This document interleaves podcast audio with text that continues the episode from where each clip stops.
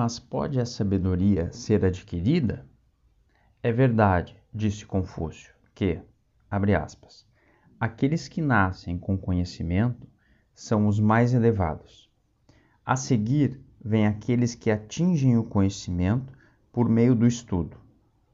A seguir, vêm aqueles que se voltam para o estudo depois de terem passado por dificuldades. No nível mais baixo estão as pessoas comuns, por não fazerem esforço algum para estudar, mesmo depois de terem passado por dificuldades. Fecha aspas.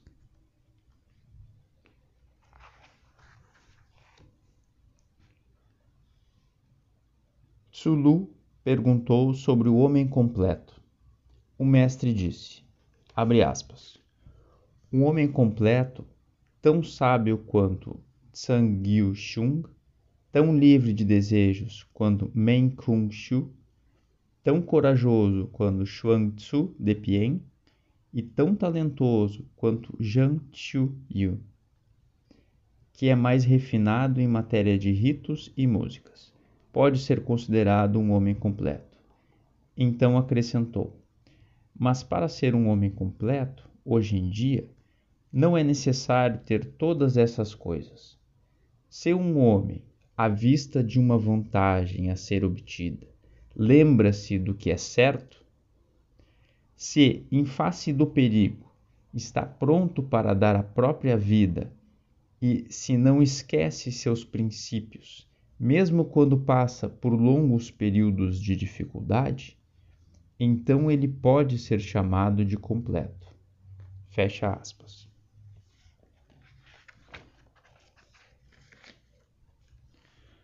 O mestre disse, aspas, o cavalheiro tem a moralidade como matéria-prima e, ao observar os ritos, coloca-a em prática ao ser modesto, dá-lhe expressão, e ao ser fiel às próprias palavras, a completa. Assim é um cavalheiro de fato. Fecha aspas. O mestre disse, aspas, aquilo que um cavalheiro procura, ele procura dentro de si próprio. Aquilo que um homem vulgar procura, ele procura nos outros. Fecha aspas.